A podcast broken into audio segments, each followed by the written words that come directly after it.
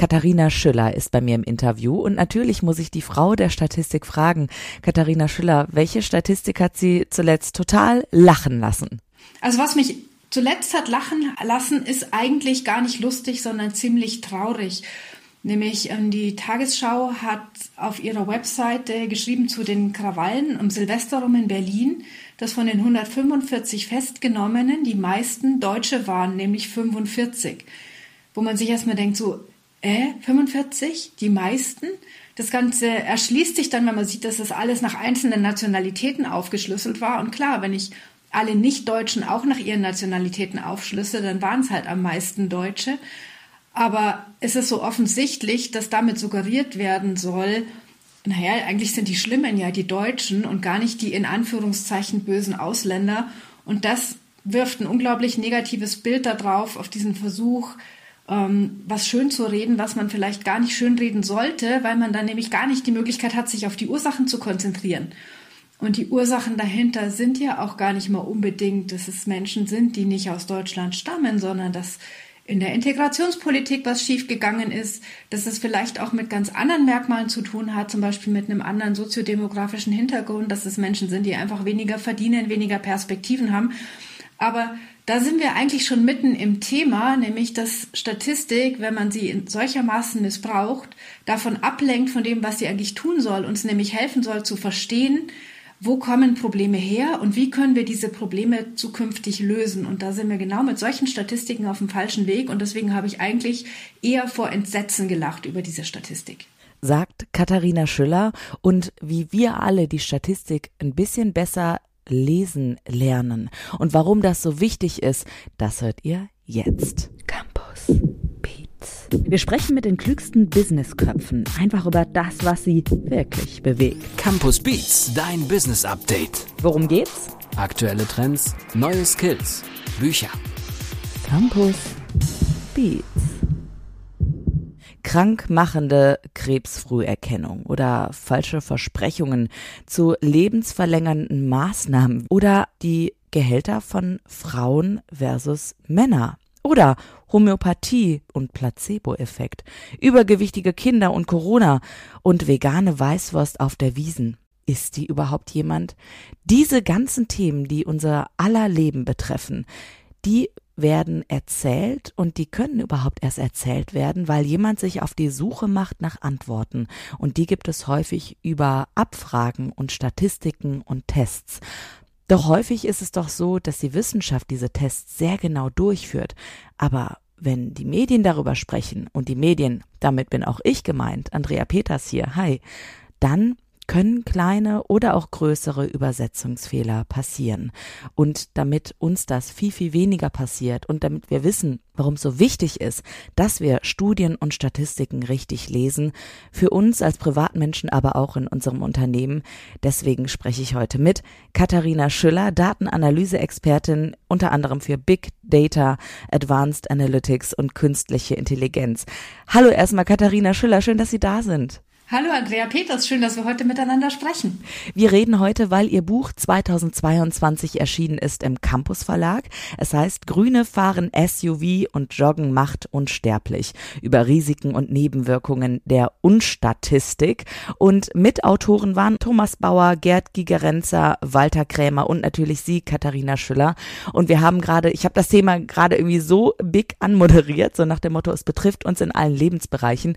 Würden Sie das so unterschreiben? Also sagen Sie, jo, das ist genau so? Ja, das ist genau so. Es betrifft uns in allen Lebensbereichen und das ist auch der Grund, warum mich das Thema Statistik so unglaublich fasziniert, weil ich Statistik erlebe als ganz universelle Werkzeuge, um die Welt besser zu verstehen, sich besser zu orientieren und auch zu entscheiden, was mache ich denn als nächstes? Wie mache ich es richtig? Wie löse ich eine Situation oder ein Problem? Und wie kann ich jeden Tag dazu lernen? Und das fasziniert mich immer wieder aufs Neue. Und das ist wunderschön, dass wir heute sprechen können, weil Sie im Campus Verlag das Buch geschrieben haben. Sie sind mit dazugekommen zu einer Truppe, die schon mal ein Buch auch zu Unstatistik geschrieben hat.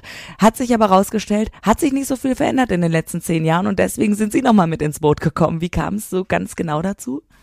Ja, also die Frage, was hat sich verändert, ist ja eigentlich auch schon wieder eine Frage, die man auf Statistik runterbrechen kann. Können wir das überhaupt so genau messen? Meine Beobachtung ist, seit ich dabei bin, ähm, es wird eher schlimmer. Also mein Eindruck ist, wir finden immer mehr, immer mehr Beispiele, wo Statistik daneben geht, missbraucht wird, falsch übersetzt wird. Auch Dinge, wo wir denken so, Gott, da reden wir seit zehn Jahren drüber, dass man so das nicht macht und das passiert noch immer. Aber ich frage mich, vielleicht ist es sogar ein gutes Zeichen. Es könnte nämlich auch bedeuten, dass wir mit der Unstatistik inzwischen so bekannt sind, dass sich inzwischen ganz viele Menschen bei uns melden und einfach darauf aufmerksam machen, aufmerksam werden und uns darauf aufmerksam machen, was in der Statistik alles schief geht. Und das wäre eigentlich total gut, denn das würde beweisen, dass wir wirklich einen Lerneffekt hervorrufen, dass immer mehr Menschen verstehen, hoppla, da läuft das schief und ich darf nicht einfach jeder Statistik glauben, die mir über den Weg läuft. Ja, ähm, können wir vielleicht mal so wirklich die großen Fehler ansprechen einfach, die ich machen kann als Privatmensch, aber als Journalistin vielleicht auch oder alle, die uns gerade zuhören, wie man eine Statistik falsch lesen kann, damit es eben nicht mehr so häufig passiert? Naja, der allerhäufigste Fehler, der uns immer wieder begegnet, jede, jeden Monat mehrfach ist, dass man Korrelation und Kausalität verwechselt. Also dass einfach ein statistischer Zusammenhang zwischen zwei Datenreihen so verstanden wird, als wäre das eine die Ursache vom anderen.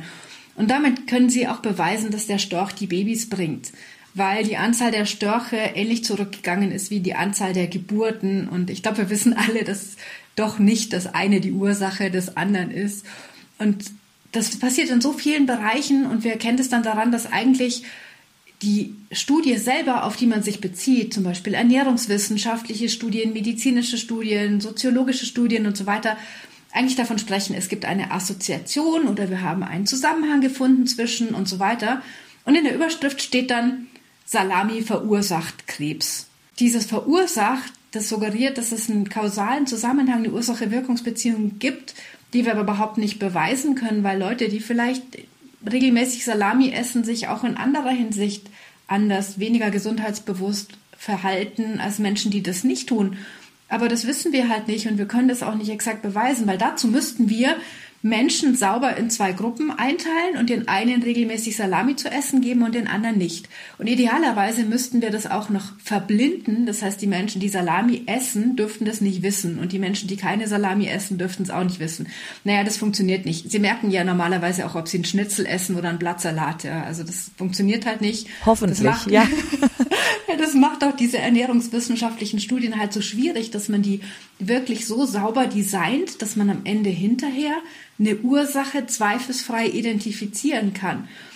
Und damit müssen wir aber auch lernen zu leben. Und das ist auch der Kern von Statistikkompetenz zu verstehen, wir müssen lernen, mit Unsicherheit zu leben. Statistik kann uns helfen, diese Unsicherheit einzufangen und zu zähmen, aber nicht die komplett zu beseitigen. Mhm. Wie kann ich denn zum Beispiel, wenn ich jetzt diese, ich sag mal, diese Studie vor mir liegen habe, ja, und ich sehe da eben, okay, also Menschen, die Salami essen, sterben früher, wie auch immer, ich interpretiere das so und brauche natürlich eine steile These jetzt für meinen nächsten Artikel, für meinen nächsten Podcast, wie auch immer. Wie kann ich mich absichern? Rufe ich die Leute an, die die Statistik äh, geschrieben haben, weil weil so würde ich es einfach machen. Also ich würde jemanden reinholen, im Inter ins Interview holen, die oder der mit beteiligt waren. Hilft das schon vielleicht? Oder wie kann ich mich da sonst noch schützen? Ja, als Journalistin können Sie sogar noch einen einfacheren Schritt nehmen, nämlich lesen Sie nicht bloß die Pressemitteilung, sondern lesen Sie die Studie an sich. Sie müssen auch nicht die komplette Studie lesen. Meistens reicht es, wenn man den Abstract, die Einleitung und die Zusammenfassung liest mhm. oder die, am Schluss die Diskussion und in der Diskussion hat jede seriöse Studie und das seriöse Studie fasse ich mindestens diejenigen auf, die in einem peer-reviewten Journal, also in einem von Kollegen ähm, überprüften, äh, in einer überprüften Fachzeitschrift veröffentlicht wurden. Dort in der Diskussion werden auch Limitationen und Einschränkungen der Studie angesprochen. Und das hilft einem schon sehr zu verstehen, was ist eigentlich untersucht worden, wie darf ich das Ganze verstehen, worauf darf ich es extrapolieren und wo sind aber auch die Grenzen. Und ich erlebe ganz oft, dass offensichtlich die Studien von Journalistinnen und Journalisten gar nicht gelesen wurden, sondern die Pressemitteilungen. Und diese Pressemitteilungen sind häufig auch schon verkürzend oder übertreiben Dinge, stellen die falsch dar. Auch da muss man einfach vorsichtig sein und sagen, ja. geht an die Originalquellen ran, schaut euch ja. die an. Und hier würde ich gerne noch mal tiefer nachhaken. Beat on Repeat.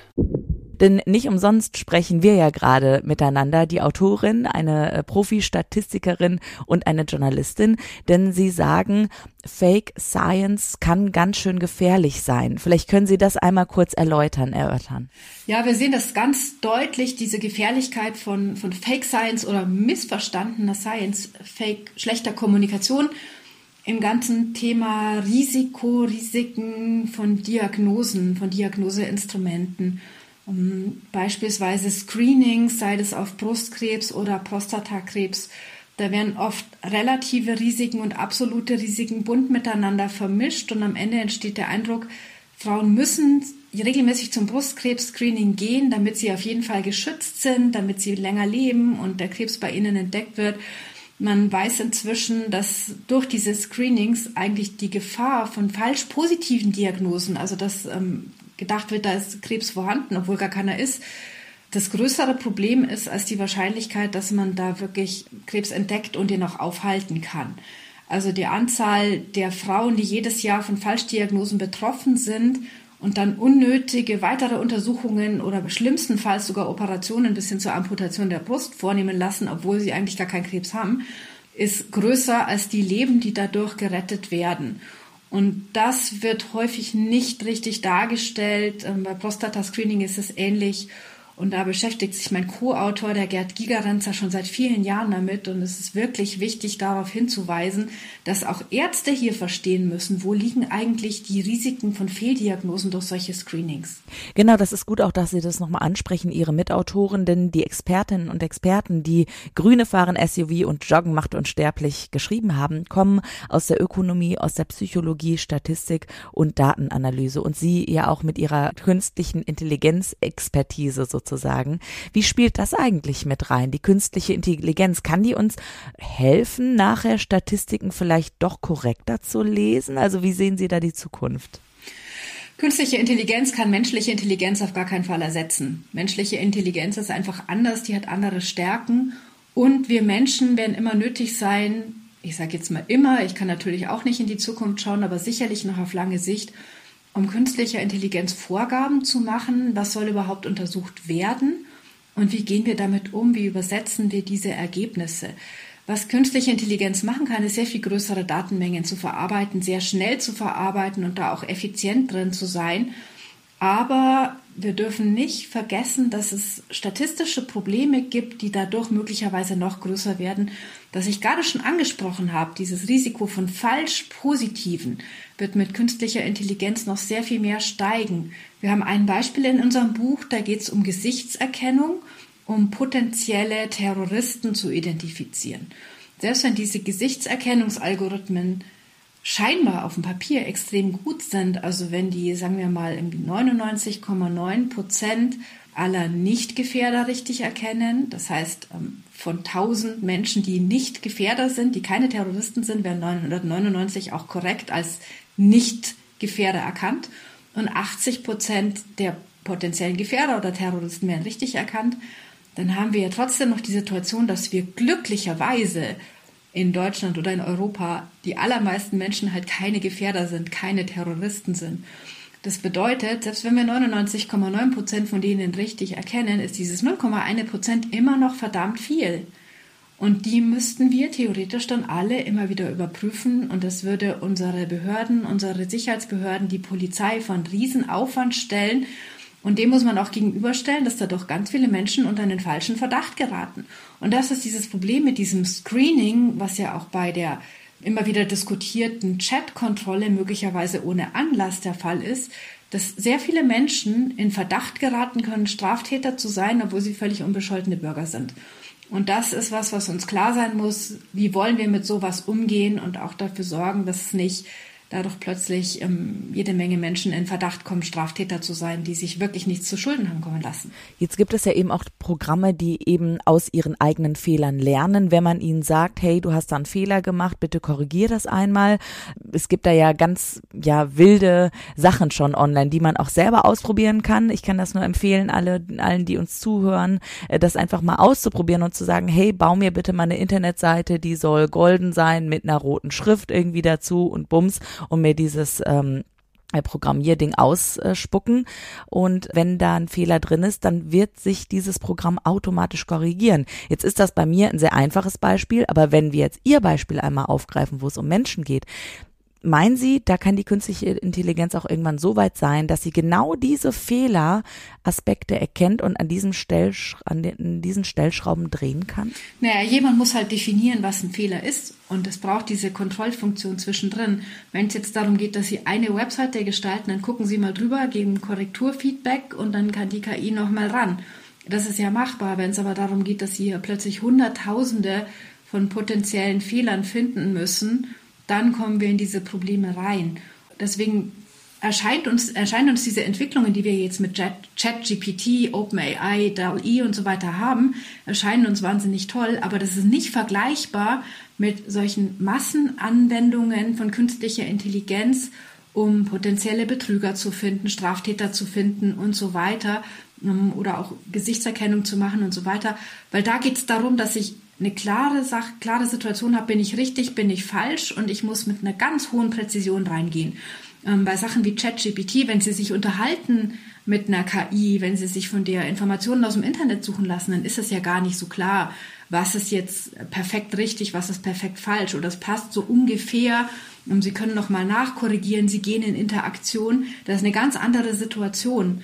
Und das dürfen wir nicht, wir dürfen nicht den Fehler machen, das miteinander zu vergleichen, weil es unterschiedliche Funktionen sind, für die ich künstliche Intelligenz verwende. Einfach mal in der Suchmaschine eures Vertrauens da draußen eingeben und sich ausprobieren. Macht auch großen Spaß, einfach ein bisschen damit herum zu experimentieren. Und ähm, ich bin auch froh, dass wir heute sprechen, weil natürlich in Ihrem Buch, das Sie geschrieben haben, Grüne fahren SUV und Joggen macht unsterblich, erschienen im Campus Verlag, sind genau diese Dinge auch nochmal weiter erklärt. Natürlich. Also sie haben das Buch in verschiedene Teile eingeteilt und dann geht's um Denken in Daten, was uns Medien versprechen, wie wir uns selbst betrügen. Und mich macht natürlich jetzt neugierig, wie haben Sie das denn zu viert als Autorin und Autorenteam aufgeteilt eigentlich? Wie sind Sie da ans Schreiben rangegangen dann des Buches?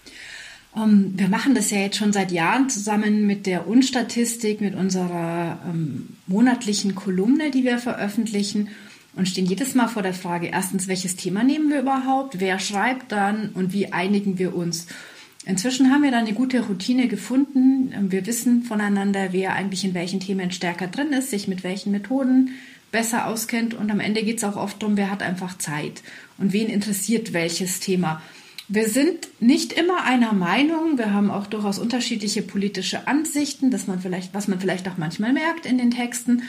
Ähm, sind aber so, dass wir sagen, wir können, wir wollen immer an den Punkt kommen, wo wir damit leben können, was die jeweils anderen geschrieben haben und eine relativ einheitliche Linie drin haben. Das funktioniert eigentlich ganz gut. Wir sind dann auch am Ende im Wesentlichen immer bei Konsensentscheidungen und das Schöne ist, keiner von uns hat so ein Riesen-Ego.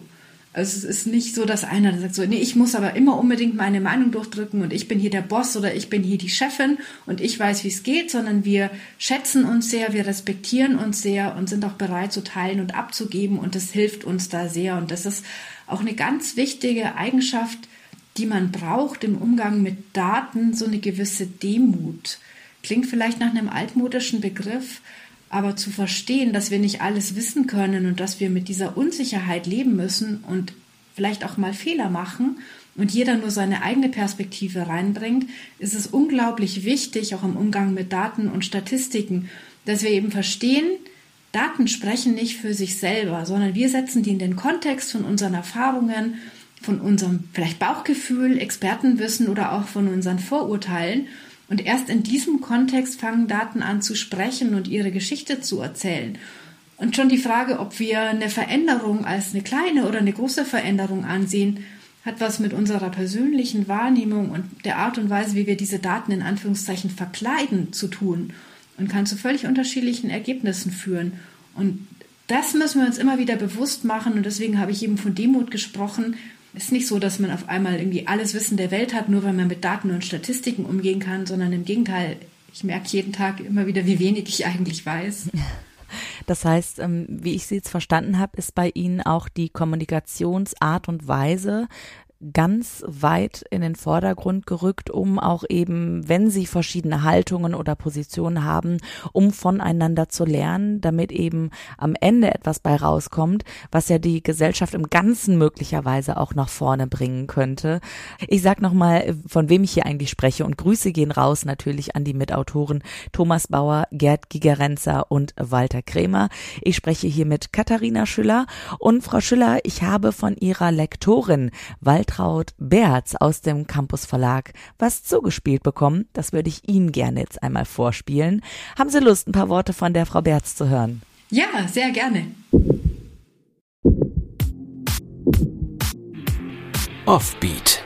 Schon bei unserem ersten und sehr erfolgreichen Buch über Unstatistik, es heißt, warum Dick nicht doof macht und Genmais nicht tötet, Schon dabei habe ich gedacht, ein ideales Autorenteam beisammen zu haben. Einen international renommierten Psychologen, einen auf empirische Erkenntnisse spezialisierten Ökonomen und einen ebenso klugen wie unterhaltsam schreibenden Statistiker.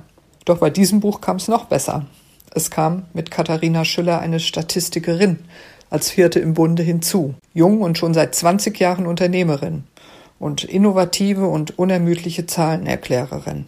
Alle wussten, was sie zu tun hatten. Lässig gingen die Mails hin und her und die Zusammenarbeit war eine Freude. Und aufs Cover haben sie auch alle gepasst mit ihren Namen, die auch noch wunderbar harmonieren, da alle gleich enden und wir kurzerhand die Vornamen weggelassen haben. Bauer, Gigerenzer, Krämer, Schüller.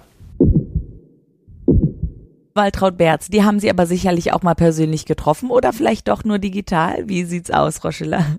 Nein, auch Frau Berz habe ich noch nie persönlich getroffen, aber ich hoffe, dass wir das in 2023 mal nachholen können. Ja, sehr schön. Ich würde gerne noch auf ein paar Sachen eingehen, sowas wie Zahlenblindheit, Statistiktrick oder auch Prognosen.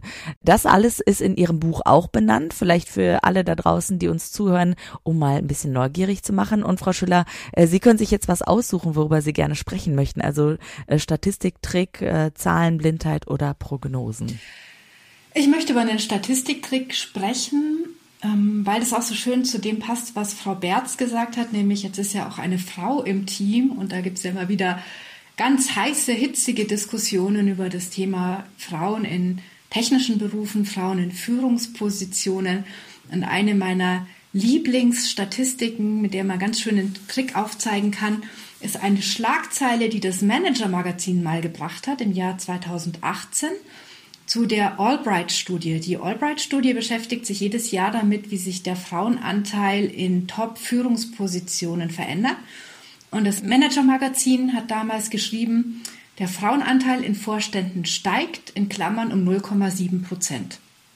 Also wenn wir jetzt überlegen, was macht diese Schlagzeile mit uns, dann funktioniert die nur, weil wir unser eigenes Kontextwissen mit einbringen, weil wir halt wissen, dass der Frauenanteil in Vorständen nicht bei 50 Prozent liegt und auch nicht bei 95 Prozent, sondern halt eher irgendwo zwischen 5 und 10 Prozent. Und dass wir in dem Jahr 2018 eben seit vier Jahren das ähm, Genderquote hatten, also dieses Gesetz, dass halt auch Frauen in Aufsichtsräten zu einem Drittel vertreten sein müssen. Und dann entsteht halt der Eindruck so, okay, seit vier Jahren diskutieren wir über diese Frauenquote Offensichtlich tut sich überhaupt nichts, weil 0,7 Prozent ist ja praktisch nichts. Und naja, der deutschen Wirtschaft geht es ja eigentlich immer noch ganz gut. Also lauter Botschaften, die unter der Oberfläche mit transportiert werden durch diese einzige Zahl und diese Formulierung. Das erste Problem ist aber, die Zahl ist schon falsch. Was nämlich ist, ist, der Frauenanteil in den Top-Führungspositionen hat sich verändert von 7,3 Prozent auf 8 Prozent. Das ist eine absolute Veränderung von 0,7 Prozent Punkten, nicht Prozent. Prozent wäre eine relative Veränderung. Ich kann aber auch sagen, 0,7 Prozent Punkte von 7,3 Prozent Ausgangswert sind ja fast 10 Prozent Veränderung. Und schon klingt die Schlagzeile völlig anders. Ich schreibe, der Frauenanteil in Führungspositionen steigt um fast 10 Prozent und auf einmal denken wir so, boah, da hat sich ja riesig viel getan und das in einem Jahr. Und man sieht sofort, wie nur durch diese unterschiedliche Formulierung 0,7 Prozentpunkte oder 10 Prozent ein Unterschied entsteht von oder ein Eindruck entsteht von, ist total wenig oder das ist richtig, richtig viel. Und beides ist mathematisch, statistisch richtig. Aber die Botschaft, die transportiert wird, ist eine völlig andere. Und das ist ein Statistiktrick, den ich anwenden kann, der oft auch angewandt wird, um Dinge groß oder klein aussehen zu lassen und damit auch eine Wertung zu transportieren, die in den Daten selber gar nicht drinsteckt. Und das muss ich als Journalist, als Journalistin verstehen, dass sowas passiert, dass ich damit bewusst oder unbewusst manipulieren kann, aber auch als Leserin oder Leser von solchen Schlagzeilen welche Botschaften damit kommuniziert werden und wie ich damit auch in eine Einschätzung gedrängt werden soll, ob was jetzt eine große oder eine kleine Veränderung ist. Und das ist ein Trick, der, ich glaube, wenn, wenn Sie darauf mal gucken oder auch unsere Zuhörerinnen und Zuhörer darauf gucken, das passiert ständig. Jeden Tag finden wir dafür Beispiele. Und allein das kann uns schon helfen, Schlagzeilen besser zu entlarven und zu sehen, wo soll ich eigentlich in eine Bewertung gedrängt werden, die ich eigentlich selber treffen sollte und von der mir nicht jemand anders sagen sollte, ist es jetzt viel oder wenig, groß oder klein, wichtig oder unwichtig. Also guter Tipp nochmal hier zum Ende dieser Folge von Campus Beats mit Katharina Schiller. Und ähm, Frau Schiller ist eigentlich, ich höre so ein bisschen raus, auch ihre Leidenschaft rund um die Statistik daraus gekommen, dass Sie sagen, hey, wir müssen das jetzt mal aufklären? Oder wie kam diese äh, Leidenschaft rund ums Thema bei Ihnen eigentlich auf? Also ganz ursprünglich konnte ich mit Statistik überhaupt nichts anfangen oder besser gesagt mit Stochastik. Ich hatte Mathe-Leistungskurs und fand es fürchterlich. Also zu verstehen, wie oder warum muss ich verstehen, wie man Autos auf einem Parkplatz positionieren kann oder wie viele Leute in den Aufzug steigen und wieder rausgehen. Äh, wer braucht das? Fand ich nicht nachvollziehbar. Und dann habe ich selber angefangen, Psychologie zu studieren musste da ganz viel Statistik machen und ich hatte diesen Ehrgeiz, ich will das einfach verstehen. Und irgendwann war so dieser Aha-Moment und ich habe kapiert, das ist ja gar nicht so schwer. Ganz viel ist ja einfach nur Plus, Minus, Mal geteilt. Aber dann eben zu verstehen, dass bei Plus und Minus 2 plus 2 in der Statistik nicht immer unbedingt 4 ist, sondern vielleicht auch mal 3,8 oder 4,5. Also dass dieses Thema Unsicherheit eine Rolle spielt, das war für mich so der entscheidende Moment. Und dann zu sehen, wie uns diese Wissenschaft, Statistik oder diese Werkzeuge uns helfen können, dass wir ganz, ganz unterschiedliche Fragestellungen, wie sich Menschen verhalten, wie Unternehmen funktionieren, wie technische Systeme funktionieren, wie man die vorhersagen kann, das alles kann ich mit Statistik greifbar machen und in eine gemeinsame Sprache bringen. Das fand ich so richtig faszinierend. Es ist wie eine neue Sprache zu lernen, mit der man universell auch zwischen verschiedenen Wissenschaften und Anwendungsgebieten kommunizieren kann das, das hat mich bis heute gepackt und treibt mich jeden Tag an und macht mir riesigen Spaß. Und das liest sich auch genauso mit viel Spaß in ihrem Buch Grüne fahren SUV und Joggen macht unsterblich über Risiken und Nebenwirkungen der Unstatistik. Erschienen im Campus Verlag 2022. Frau Schüller, ähm, wenn ich jetzt hier Statistik führen müsste und mal ein bisschen auf die Zahlen gucke, muss ich sagen, wir haben ein bisschen überzogen, ist aber gar nicht schlimm, weil das Thema einfach so, so spannend ist. Die letzten Worte in diesem Podcast gehören aber natürlich Ihnen. Also möchten Sie noch was loswerden rund um Statistik oder auch um Ihr Buch? Buch oder ähm, ja, ein Wort an Ihre Kolleginnen und Kollegen. Ja, wenn es uns gelungen ist, mit diesem kleinen Podcast vielleicht ein paar mehr Menschen nochmal aufmerksam zu machen auf das Thema und zu sagen so, hey, das ist ja gar nicht so schwer und vielleicht ist Statistik ja doch ganz interessant und nicht einfach nur die Wissenschaft vom Lügen, dann haben wir unser Ziel erreicht und das hoffe ich, jeden Tag Menschen begeistern zu können, sich mit dem Thema auseinanderzusetzen also viel Spaß mit unserem Buch, viel Spaß mit dem Podcast, viel Spaß mit der Unstatistik und mit Statistik überhaupt. Also jetzt am besten mal Handy zur Seite legen oder wie auch immer ihr gerade den Podcast hört und das Buch aufschlagen. Es lohnt sich, weil das Buch ist naja, nicht voll von Statistik, aber ja irgendwie auch doch, ne? Also ein paar Grafiken gibt's darin, die einfach dem Verständnis helfen. Und ansonsten gibt es viel Wissen für euren Alltag, für euer Business. Ich wünsche euch eine gute Zeit, macht das, was euch Spaß macht und Schaltet wieder ein, wenn wir mit Campus Beats in die nächste Folge starten. Danke, ciao, ciao und Dankeschön, Katharina Schüller. Dankeschön. Campus Beats. Mehr Campus gibt es unter www.campus.de slash podcast.